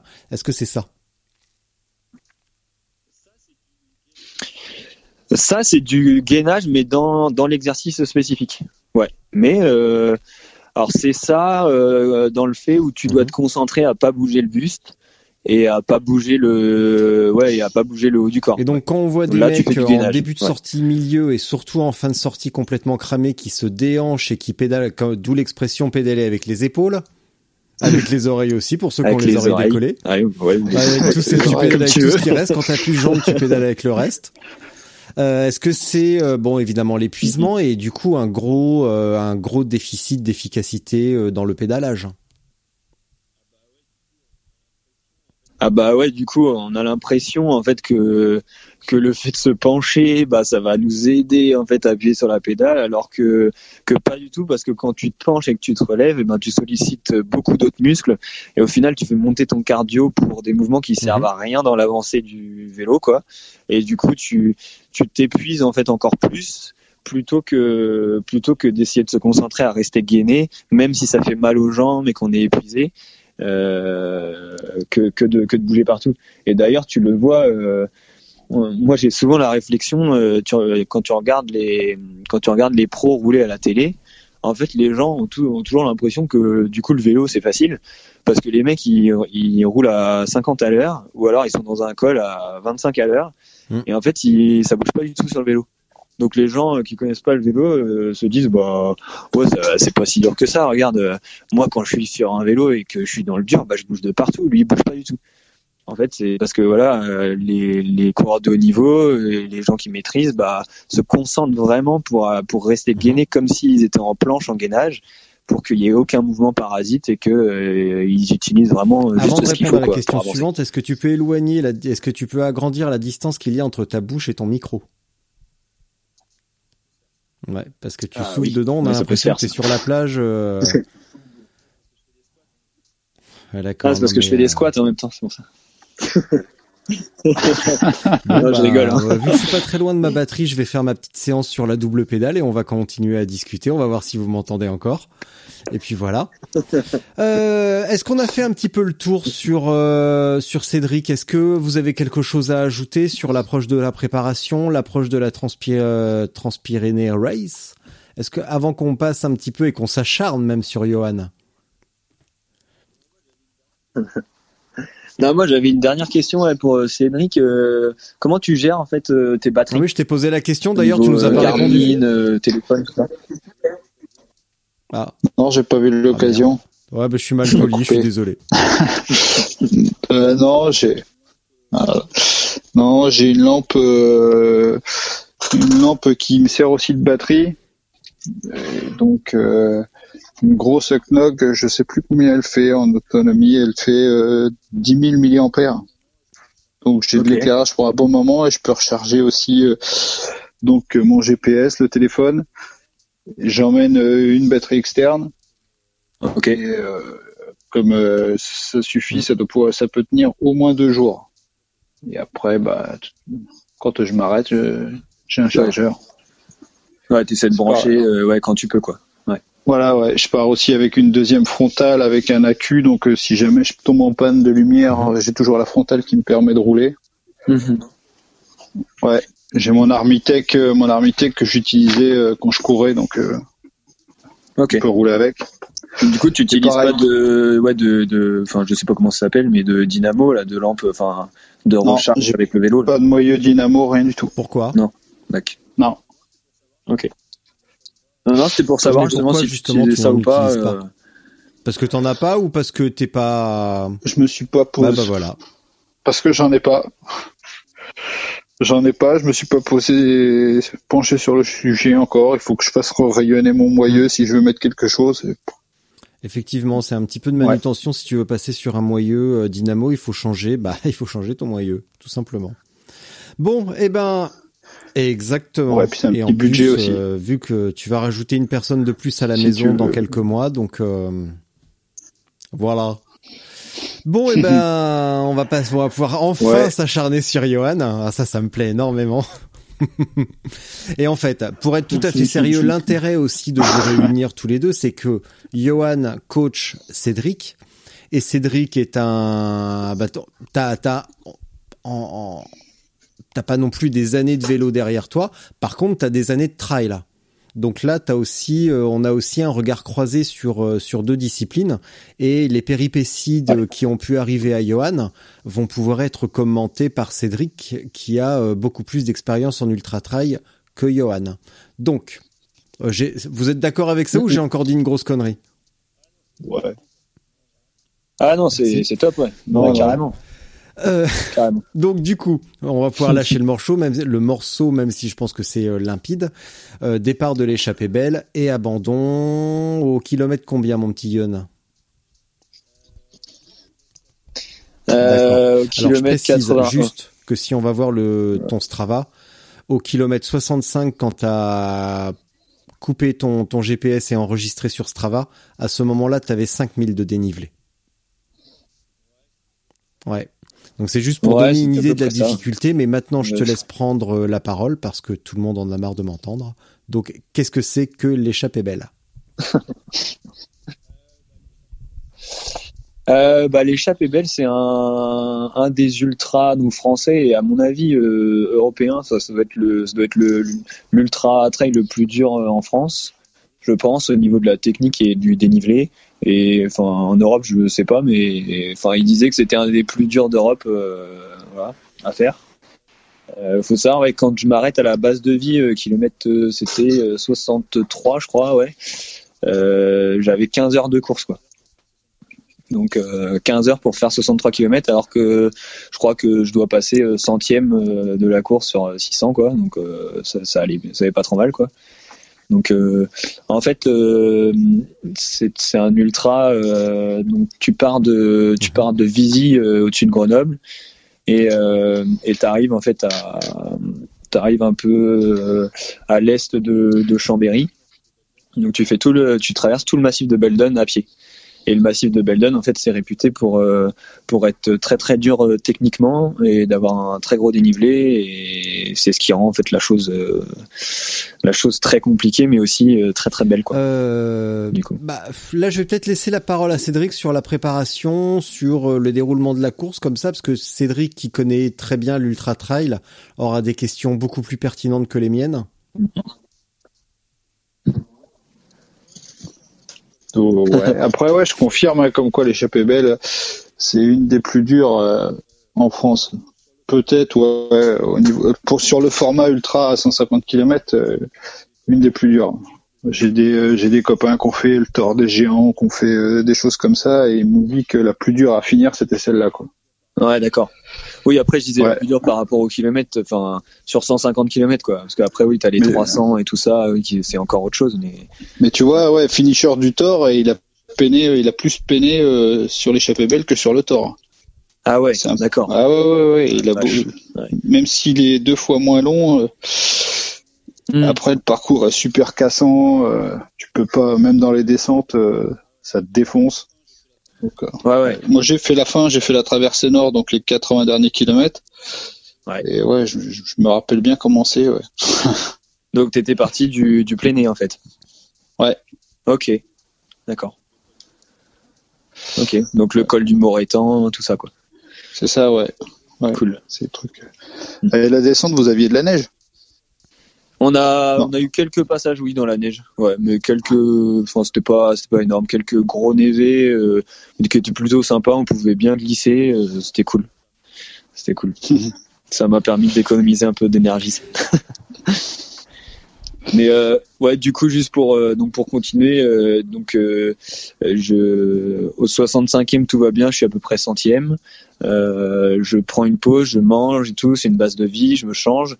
Je repars avec mon pacer, euh, donc un, ami à moi euh, qui, avait prévu de m'accompagner au moins sur euh, les 50 km d'après. Et donc on rentame au 65e, on rentame par une longue descente, tout va bien, on rattrape des gars et tout. Et en fait, on prend une partie bitumée pendant peut-être un ou deux kilomètres, et d'un seul coup, je ressens une douleur violente à l'extérieur du genou. Bon, je me dis bon, c'est rien avec tout ce qu'on a passé, enfin ça va passer, c'est juste une douleur comme ça. Là, on arrive au pied d'un col, donc on se met à marcher parce qu'en fait, euh, bah, dans tout ce qui est col, on sort les bâtons puis on marche. Donc en marchant, euh, pas de douleur et tout, donc je me dis bon, ça, va passer et tout. Et finalement, quand il a fallu euh, retrottiner en haut sur le plat et entamer la descente d'après, euh, plus du tout possible de, courir. En fait, j'ai complètement inflammé le, TFL ce qu'on appelle le- l'essuie-glace là, et du coup, euh, même de marcher, enfin de descendre en marchant, c'était une catastrophe quoi. Donc il restait à ce moment-là, il restait euh, 70, 70, 75 km de course. Donc euh, je me suis dit que c'était c'était même pas la peine de. Enfin j'aurais pu finir peut-être en marchant l'échappée belle, mais c'était pas c'était pas le but et je me voyais pas du tout faire ça. Donc voilà. Donc au ravito d'après, au Glaisin, euh, je me suis arrêté et voilà. L'aventure s'est arrêtée là. Bah malgré tout, bravo. Hein. De toute façon, euh, tu sais, tu sais très bien que je, me, je suis toujours un petit peu, je me moque Ouais. toujours un petit peu de toi parce qu'on on s'entend bien et du coup on est tout le temps plus ou moins en train de se chambrer. Mais euh, mais ben il y a pas grand chose à dire hein, à part un immense bravo parce qu'être arrivé jusque là, c'est déjà euh, c'est déjà bien et c'est que c'est que de l'expérience acquise pour plus tard. Et, euh, et tu en es euh, forcément capable. ouais, il sûr. va juste falloir, on en a déjà beaucoup parlé, il va juste falloir faire des choix à un moment donné entre vélo et course à pied. Euh, parce que Ouais, mais on va aussi en reparler dans la, dans préparation après, Mm. mais euh, mais quelques semaines avec, quelques semaines avant, tu gagnais encore à vélo en deuxième catégorie. Donc euh, il y a peut-être un truc à, à revoir euh, à ce Mm. niveau-là et du coup maintenant on va parler préparation comme pour Cédric qui prépare euh, les, pré- les Pyrénées. Quand on est euh, bosseron et qu'on habite euh, bah, dans la plaine, comment on prépare une épreuve en montagne avec autant de dénivelé? Bah justement, ouais, c'est bon. J'ai j'ai quelques axes maintenant de de réponse, mais mais je me pose encore beaucoup de questions parce que bon, là, tu vois, moi, ce qui m'est arrivé, comme tu dis, ouais, moi, justement, j'ai essayé de d'alterner euh, vélo, euh, vélo et trail, et course dans la préparation, et je pense que c'est vraiment une bonne chose. Tu peux faire comme ça du volume en vélo, euh, enfin, c'est sûr que c'est une bonne chose. Euh, mais par contre, moi, j'ai encore un, je pense que j'ai encore un corps de cycliste, donc un corps de de personne qui a fait un, sport porté pendant euh, pendant 25 ans, quoi. Et je pense que bah du coup les chocs répétés font que bah à un moment la carrosserie, euh, tu vois, au bout de au bout de 20 heures de course, bah la carrosserie elle, elle a du mal à suivre, quoi. Donc je pense que là-dessus, par rapport à ce que tu disais, euh, il va falloir passer plus de temps à courir que rouler, quoi, pour vraiment habituer tout ça et, et renforcer, quoi. Euh, après, pour la préparation, bah, moi j'ai été beaucoup en vallée de Chevreuse à, à faire du dénivelé, mais en enchaînant les, les côtes en fait. Le maximum, euh, déjà, bon, c'est bien d'avoir ça euh, pas très loin. Le, maximum, j'avais des côtes qui faisaient un 50 à 60 mètres de dénivelé. Donc, euh, donc pour préparer des, des cols qui en font, qui en font 1000 ou 800 ou 1000, quoi, c'est, enfin, des cols et surtout des, des descentes. C'est compliqué. Je pense vraiment que voilà pour les prochains, là s'il y en a et tout, euh, bah il y a rien qui remplace d'aller à la montagne faire des stages de plusieurs jours, euh, puis de le corps à descendre et à monter quoi. Je, je pense qu'il y a rien qui remplace ça. Et puis après, euh, et ben essayer de faire tout ce qu'il faut au niveau renforcement musculaire, euh, sortie ici, essayer quand même de faire du dénivelé même si c'est répété des côtes. Est-ce que tu vas Et, et voilà. Vas-y, vas-y. Et peut-être, euh, peut-être changer l'alimentation aussi. euh, c'est pour ça que je m'intéressais beaucoup aux cétones et tout. C'était super intéressant de vous écouter là dans les podcasts euh, là-dessus, parce qu'on passe vraiment dans quelque chose de complètement différent à ce que nous on connaît en tant que coursier Nous on a besoin d'un carburant qui est vraiment euh, qui qui peps quoi, donc les glucides. il faut vraiment dans ces courses-là passer sur vraiment le gros réservoir de lipides et ça c'est difficile pour le corps aussi. Ouais, sur les ultras ça fonctionne bien, ouais. Ouais, je pense. T'es pas, t'es, t'es pas tributaire, t'es pas obligé de manger euh, toutes les heures ou, euh, ou pire, même des fois il y en a qui tournent au gel toutes les demi-heures et après t'es, t'es malade. Là, Ah tu ouais. manges quand t'as, quand t'as envie ou puisque pas spécialement quand t'as besoin et sur les bases vie, ça t'évite aussi de trimballer euh, 3 kilos de ravito dans ton sac à dos. Ouais, c'est Et, sûr. Ouais. Ouais, c'est pas mal. Ouais. Après, sur les ultras, euh, un des seuls trucs qui fonctionne euh, quand t'habites en plaine, euh, c'est les week-end shocks. Hein. Il y a... Ouais. Puisque Ouais, même si tu... Ouais, si tu fais des répétitions de côte, en fait, euh, le vélo, c'est plus simple, puisque la course à pied, euh, les descentes se cumulent pas. Tu vas faire euh, 10 fois, euh, 10 fois 100 mètres, ça t'équivaut à 1000 mètres de montée. Par contre, ça te fera toujours euh, bah, 10 fois 100 mètres de descente. Ouais, exactement, c'est ça. Euh, après, ton, ton corps, tes muscles, tes articulations récupèrent quand tu remontes, et puis Ouais. après tu, tu redescends. C'est pas, c'est pas 1000 mètres de consécutif, quoi. Donc, euh, mais, mais tu sais, en vélo, c'est un peu la même chose. Moi, je me heurtais à ça, pourtant j'étais grimpeur et tout, et, et le fait d'habiter ici, j'ai j'ai jamais été aussi bon que des gars qui habitaient vraiment la montagne et qui faisaient des montées de col euh, Mm. tout le temps, quoi. Monter une côte euh, dix fois, euh, ça, ça fera jamais la même chose que tu seras même jamais sur les mêmes filières que monter euh, un col de 10 km quoi. Donc euh, je pense que les stages sont les stages sont obligatoires. On peut pas on peut bien compenser en faisant un entraînement vraiment bien suivi euh, euh, cohérent et tout, mais on on sera jamais au niveau que quelqu'un qui habite là-bas ou quelqu'un qui va faire des stages euh, régulièrement avant les courses quoi, c'est sûr. D'ailleurs, tu peux regarder, quand tu regardes les départements sur les classements, sur les trails en Ouais. montagne, quand, voilà, après tu as, le classement off où tu dis, ah, je suis à- dans, les, dans les premiers de la plaine. Quoi. Ouais, c'est ça. Bah, je, me, suis marré en fait parce que euh, dans la descente de la croix de Beldon, c'était vers les 30 ou 40e quoi. Euh, on entame la descente et puis j'étais avec la troisième féminine et super sympa et tout. Bah, elle me passe, je dis putain, tu descends bien et tout. Elle me dit mais, euh, toi aussi ça va bien et tout. Vas-y, on va ensemble jusqu'au ravito. Et elle me dit, elle me dit bon, t'hab- t'habites où en montagne toi? Ah bah je lui dis mais du coup j'habite pas en montagne, j'habite dans la Beauce euh, à Chartres. Elle me dit ah bon mais euh, ah ouais d'accord bah tu descends bien et tout mais ça va peut-être être difficile et tout mais alors à ce moment-là je disais bah j'espère que non mais au final euh, au final ça a été difficile ouais. Ouais, c'est pour ça, c'est surtout les descentes. hein. C'est ça le pire. Ah oui oui. Ouais. Ah, en trail euh, c'est ouais ça. c'est ça. hein. Ouais. C'est sûr et certain que la montée ça se gère euh, il faut se mettre euh, il faut se mettre à son rythme euh, à ses pulses voilà qui, qui nous permettent d'évoluer longtemps. Et voilà ça se gère. Euh, la descente quand le corps ne peut plus encaisser les pas et les freinages bah il peut plus quoi. Donc c'est vraiment ce qui fait la différence Ouais, et surtout en plus quand c'est dégueulasse euh, comme en Beldon, hein, quand c'est du sentier propre euh, où tu peux, euh, t'as une foulée assez assez souple euh, puisque Oui. c'est de la terre, mais là c'est toujours des cailloux, des marches, des choses. ça te, tes quadrilles ils en prennent, ils en prennent plein les Ouais, dents ça et ça te plus, défonce. Ouais. Ouais, bah, il y a, moi, j'ai préparé un, enfin, j'avais un client, du coup, qui a fait l'UTMB et, qui a fait l'échappée belle. Et du coup, donc, l'UTMB, il y a 30 km de plus. À l'UTMB, il a mis 35 heures. Et à l'échappée belle, il a mis 50, 51 heures. T'imagines la différence? Normal.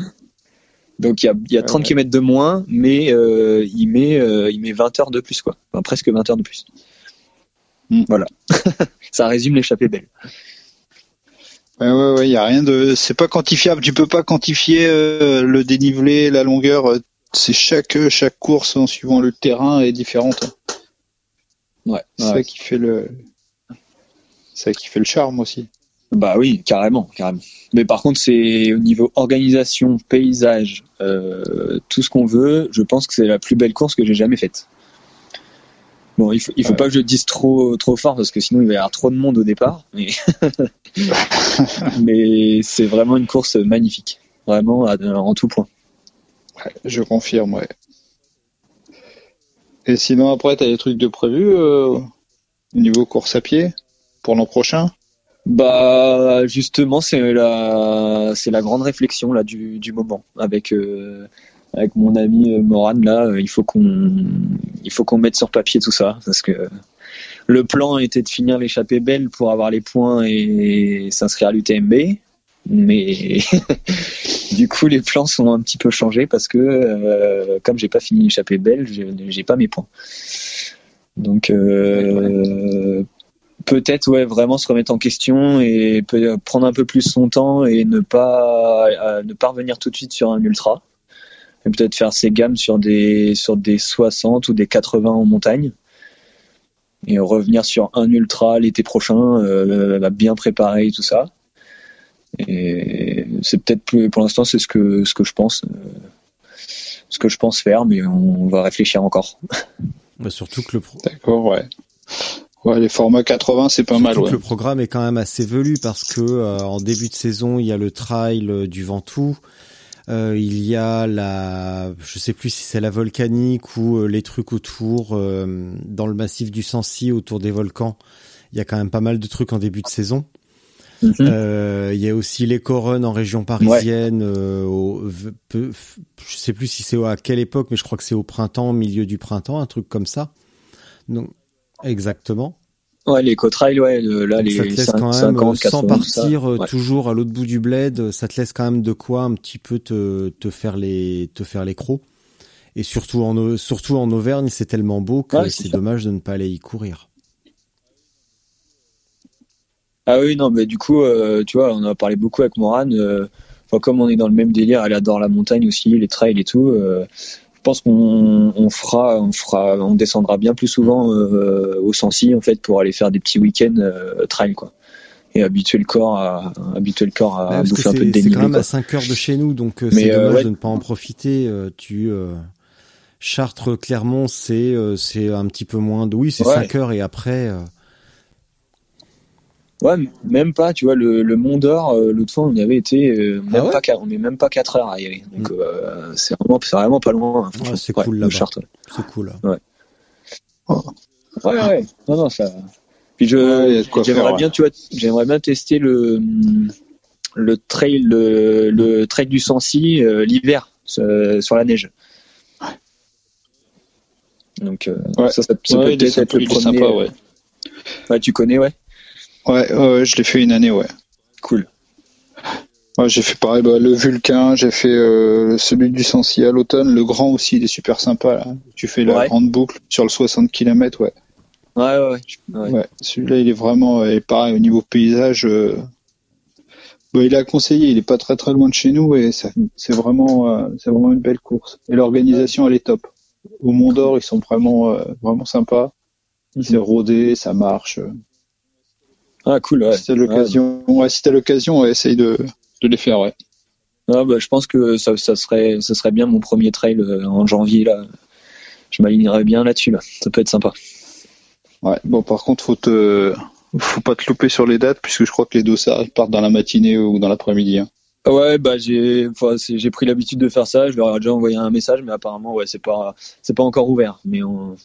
je vais être attentif, ouais. ouais. Yes. Ah bah moi je suis en train de compter les, les, toiles d'araignée euh, euh, à mon plafond là. Parce que vous vous en sortez, ouais ouais ouais, bah vous vous en sortez vraiment ah très très bien tous les deux. Donc euh, Johan, je vais passer demain matin de filer mon matériel d'enregistrement. Ah non, moi, tu sais, moi et la technique, hein, ça fait trois. Euh, par contre, bon bah Cédric, tu me l'as dit dans l'épisode, je sais que tu n'aimes pas le gravel, mais euh, mais bon bah tu peux toujours changer d'avis d'ici là et peut-être que ça sera un truc avant de un truc pour te défouler avant de passer quelques jours à la maternité. Johan, tu seras, bah, ça peut, si tu cours au Sensi euh, mi-janvier, ça peut te faire une, euh, une transition vers les courses à vélo. Mais en tout cas, j'en profite pour vous annoncer, mais je pense qu'on en avait déjà parlé un petit peu, que le 16 février, euh, il y aura un petit truc gravel autour de Chartres, autour de la maison, qui s'appellera ben oui, parce ah, qu'en fait, comme, on, a, comme on, on, devait faire la chicken fucker Euh, et puis finalement, on a, j'ai été retardé, j'ai eu plein de problèmes, enfin j'ai eu plein de trucs à faire cet été, donc euh, je n'ai pas vraiment pu m'y consacrer. Ouais. Euh, du coup, en me disant, euh, bah tiens, je pourrais faire un truc à quelle époque euh, pour la Saint-Valentin, ça pourrait être super drôle. Et du coup, bah Saint-Valentin, euh, Ouais. gravel. Gravel égale boue en février, donc j'ai cherché un petit peu, enfin j'ai pas cherché longtemps, et je me suis dit bah tiens on va appeler ça la Dirty Valentine, d'où euh, venez venez tous ensemble, on va faire des trucs sales dans la boue. et euh, je pense ouais exact. Donc, Bah, on- tu le sais Ah comme ouais, moi, mais d'accord, euh, février euh, autour de Chartres, ça risque d'être un petit peu gras, mais je pense qu'on va bien, on peut bien se fendre la, la poire. Oh. Donc ça sera le, le 16 février parce que la Saint-Valentin est un donc le 14 et ça tombera un vendredi, ce qui laissera à tout le monde euh, le temps de passer une soirée euh, de folie, de débauche, de refaire le stock de testo et de venir rouler euh, dans la boue à la maison. Euh, et je pense que ça va faire un petit 120, 140. Ouais. Ah oui. Bah non, veux- pas, non, si loin que ça, ouais. parce que Cool. euh, je ne sais pas si je serai au départ cette année, mais l'année dernière, souviens-toi, j'étais, euh, j'ai fait la Normandie 4 euh, mi-janvier et il y avait 160 kilomètres. Ouais. Ouais, ouais, non, mais je disais loin, du coup, par rapport à ce que. Ouais, ce mais j'en ai d'autres à te soumettre. tout ça. Tout à l'heure, euh, j'ai trouvé plein de ouais, chemins euh, au-delà de la forêt. Alors, Ouais. euh, s'il y a des bosserons parmi nous, bonjour à tous. Vers la forêt de Soulaire, j'ai retrouvé plein de petits segments et on peut pousser un petit peu plus euh, grâce à mes Super. amis de l'heure du gravel, à qui je passe le bonjour, Christophe et Pierre. Euh, la forêt de, de Dreux, c'est absolument Cool. mortel. Donc ça nous permettra de faire une méga boucle et on Ah bah, pourrait même génial. faire une Ouais. boucle et fait proposer un petit peu de, de gravel urbain et une visite succincte de, du centre de Chartres et de la cathédrale et passer voir ma copine Chloé dans son nouveau bistrot. Parfait. Voilà. Et faire une petite pause café avec Dame Super, Chloé. ça. Voilà. Super. Donc il y, a, y a quand même une grosse Cool. boucle à, à préparer. On pourrait, enfin tu vois, il y a plein de trucs. On pourrait faire un ravito au Mhm. labyrinthe euh, en bas de la cathédrale. Tout à l'heure, j'ai découvert dans un champ. Si vous voyez la photo que j'ai mise sur euh, Insta tout à l'heure sur le, le compte Insta de Spotzel, euh, quand tu continues à monter le chemin qu'on Ouais. aperçoit sur la gauche, euh, là il y a un menhir qui est posé au milieu de rien. T'as, c'est des champs tout autour, et là il y a un menhir. Donc euh, tu te demandes ce qu'il fout là. Enfin, en tout cas, pourquoi il y a un panneau explicatif, euh, il y a un menhir, et voilà. Donc c'est des petits endroits où on pourrait faire des ravitaux euh, extrêmement marrants. Euh, et voilà, donc on va essayer de faire Bah un ouais. truc euh, cool. Euh, peut-être à faire radiner un ou deux partenaires, euh, faire des cadeaux. euh, bah, vous en avez vous en avez parlé tout à l'heure, mais euh, Ouais. on va ouais. essayer de faire ce qu'on peut, quoi. Tout simplement pour faire un truc marrant. Et puis toujours dans la logique, euh, et je suis désolé d'accaparer la parole pendant un instant, mais c'est qu'en fait la, la raison d'être du podcast, Ah c'est euh, de partager un maximum sur les expériences de chacun, sur la préparation de chacun, pour aider ceux qui souhaitent se lancer à avoir les clés en main pour euh, pour vivre la meilleure expérience possible. Et, euh, et du coup, de le positionner à ce moment-là, c'est un premier tremplin vers les épreuves du printemps, euh, type euh, gravel trobrez. Et euh, c'est dans la continuité en fait, et ça, permet d'allonger le kilométrage, de faire une épreuve un week-end pour se préparer pour euh, bah, pour les, les échéances à venir, ceux qui souhaitent euh, s'aligner sur d'autres épreuves. Et c'est aussi ça l'intérêt de proposer une épreuve relativement dure mais accessible à cette époque de l'année pour ceux qui ambitionnent des, des trucs au mois de mai, euh, type gravel trobrez. euh, ouais, Ouais, tu veux vraiment faire une course préparatoire un peu pour les pour les belles Ouais. euh, bah, les on- belles courses gravel quoi. C'est, ça reste dans cet esprit idée, de partage et d'entraide où on, où ça génère beaucoup de questions. Mm. Le gravel, le bikepacking, les trucs comme ça. C'est, euh, ça génère beaucoup de questions, d'interrogations, de doutes. On voit que chacun a sa méthode. Et euh, bah pour ceux qui souhaitent se lancer, c'est c'est pas forcément évident, c'est un petit peu intimidant même. Et on voit les réactions que ça génère sur les groupes. euh, Ouais. Eh ben on voit que c'est pas si facile que ça. Donc euh, c'est vraiment la raison d'être de ce que l'on fait, de ce que Ouais, l'on sûr. propose euh, ici. Et c'est de d'aider chacun à pouvoir Ouais. se réaliser dans les épreuves de son choix. Et voilà. Bon, j'ai assez, j'ai suffisamment parlé. Euh, Non, les gars, cool. je vais vous laisser euh, conclure. Pas conclure, conclure la discussion, hein, bien entendu. On Faut est loin les uns des autres, donc il bien. va pas se passer grand chose. Non, non, non. non, non. Ouais, mais non. Non, mais écoute, Non, ouais, non, ça peut être, ça peut être, euh, ouais, une bonne, une bonne chose. Bon, je pense que je Mhm. pourrais pas, pas venir. Au niveau Ah, mais des oui, dates, ça collera toi, c'est en pas, mais février, sinon, là, ouais, ça c'est en février, l'accouchement. Après, je suis pas hermétique, euh, je t'avais dit hein, dans le podcast, c'est le côté euh, faux VTT Ah ouais, dans le gravel mais qui me euh, plaît là, pas, tu ouais. prêches un conv- tu prêches un, Et ouais, c'est un février. euh, Ouais. ça va, Mais sinon, l'idée, ouais. qu'est-ce qui est euh, début février, Il du coup va avoir encore un enfant, il s'est encore reproduit le bougre. Ah, Ah. euh, Ah, tu savais pas J'y Bah, étais t'as pas. écouté, si t'as écouté l'épisode, il s'est reproduit si, si, mais encore euh, une je... fois. Il Ouais. en est au 22e. Si, si, si. J'ai- J'étais pas calé Ah, sur, en fait, le, c'est sur pour ça la, que allé au. Portugal il y a quelques semaines, c'est pour visiter tous tes anciens enfants. ouais, ça, j'ai pas eu besoin. Bref, du coup, toi, ce que t'aimes pas dans le, dans le gravel, c'est le côté VTT. Mais rassure-toi, euh, moi non plus, j'aime pas ça. J'aime pas le, j'aime pas cette euh, cette lubie, euh, cette lubie qu'ont les Ouais, organisateurs je de sais, gravel français de vouloir nous mettre des singles de bâtards euh, partout sous prétexte que c'est ludique ou que c'est intéressant.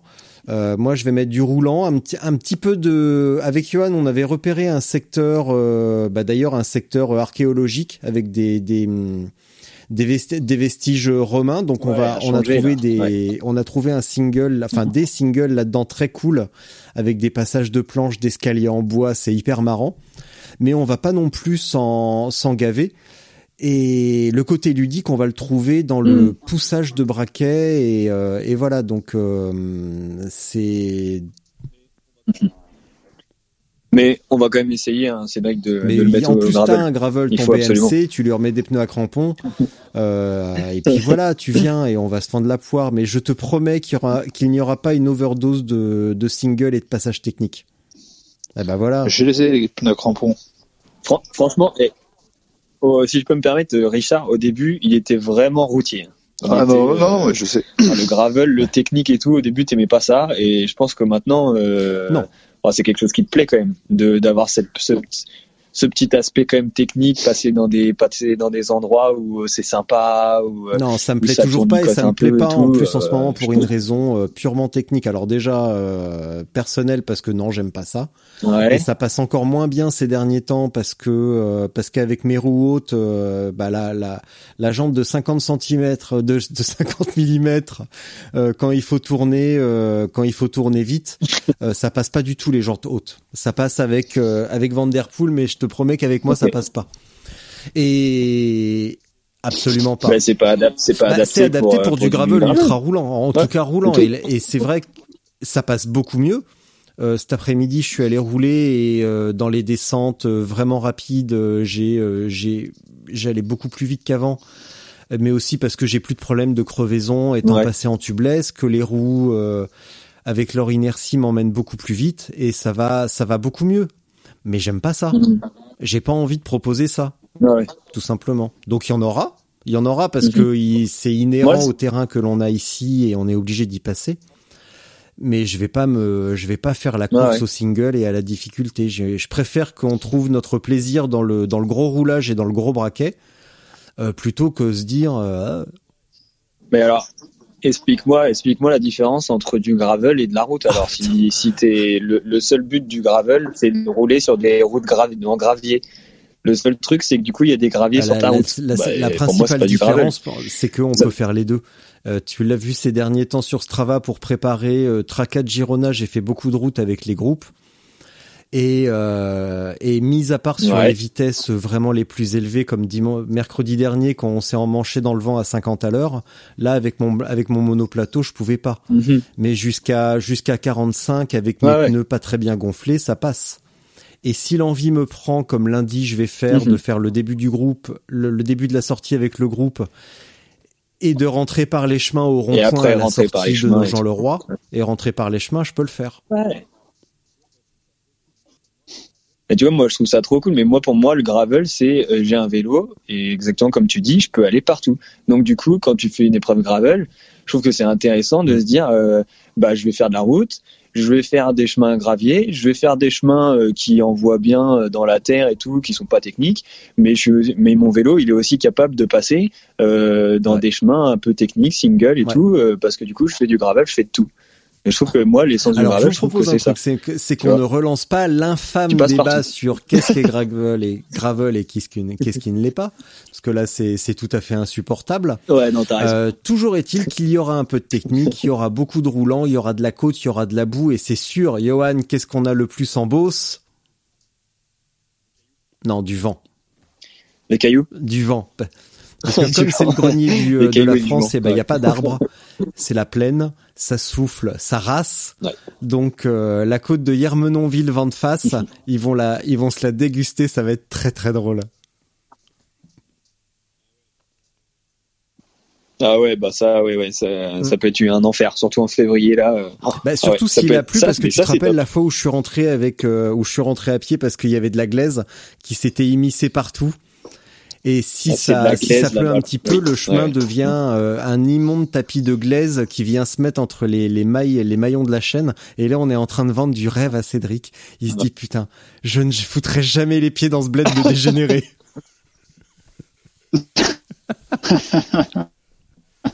Ouais.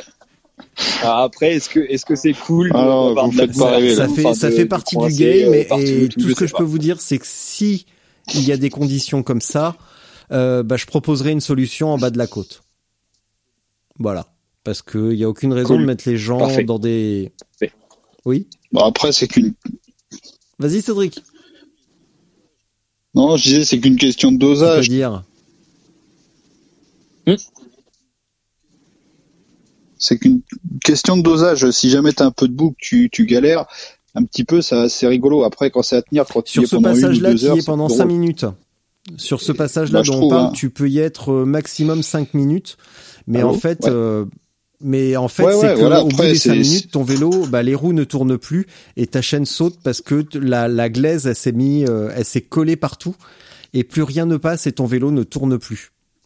Ton vélo ne tourne plus en Partout. 5 minutes. En Ouais, 5 minutes. Donc là, tu vois, t'es là, t'es dans t'es dans le passage Donc, euh, galère, quoi. là. C'est ce qui s'est, c'est ce qui s'est passé à Carcassonne, quelque chose, quoi. euh, où on s'est retrouvé à pousser, enfin à porter nos vélos. Euh, parce Ouais, que bah, parce que parce que ça collait de tous les côtés et c'était impossible à rouler. Donc euh, mais là ça s'est bien fini. Mais euh, le jour où c'est m'est arrivé à la maison il a fallu que j'aille sonner, chez des vieux et leur dire bonjour est-ce que vous avez un tuyau d'arrosage parce que mon vélo n'avance plus? Et, euh, et j'avais vraiment euh, c'était euh, ah, c'était horrible. C'était horrible. Voilà bah, j'ai vendu du rêve. Euh, là, je pense qu'en termes de, en termes de Ah marketing, ouais, ça et, euh, bah, je suis plutôt pas mal. Hein. Donc euh, venez, on va faire une épreuve. Vous allez en chier vos races. Vous allez, euh, ça va être horrible. Ça, c'est vraiment une super stratégie qui fonctionne. Euh, messieurs, est-ce que vous avez une chose à ajouter? Non, non. Enfin, moi, pour ma part, je Bah, pense on va aller, on va aller discuter, alors, ouais. c'est-à-dire C'était sympa. Et ben en tout cas, euh, merci beaucoup. Euh, merci à tous les deux. Cédric, euh, si on n'a pas l'occasion de se reparler d'ici mi-octobre, mais je pense que ça sera le cas. au cas où, bonne chance pour la Transpyrénées Race. Johan, Johan, Johan, si t'es dispo la semaine prochaine, on peut aller rouler. Comme t'as compris, lundi, j'y vais lundi après-midi. Bah oui, mais toi, tu, toi, tu travailles. ouais, ouais. Bah non. Euh, mardi, Moi, je mardi le matin, je peux pas, je ouais. fais, je Non, refais un épisode trouve, avec. Sofiane Seili. Mercredi, je vais y aller tranquille. Jeudi, repos. Cool. Vendredi, je travaille et après, je descends à Gérone. Et ben mercredi, euh, Mercredi, mercredi. Mercredi, on se fait une petite euh, sortie toute cool, Eh ben, euh, tranquille. ça, ça roule, c'est cool. Allez. Messieurs, bonne soirée, merci encore. À bientôt. Merci et à la grosse toi. bise. Merci à toi, À ouais. plus. Ouais. Ouais. Bise, La bise. bise. À Ouais, plus, bise. Bonne soirée tous les deux. Salut. Ciao, ciao. Salut. Bye. Ciao.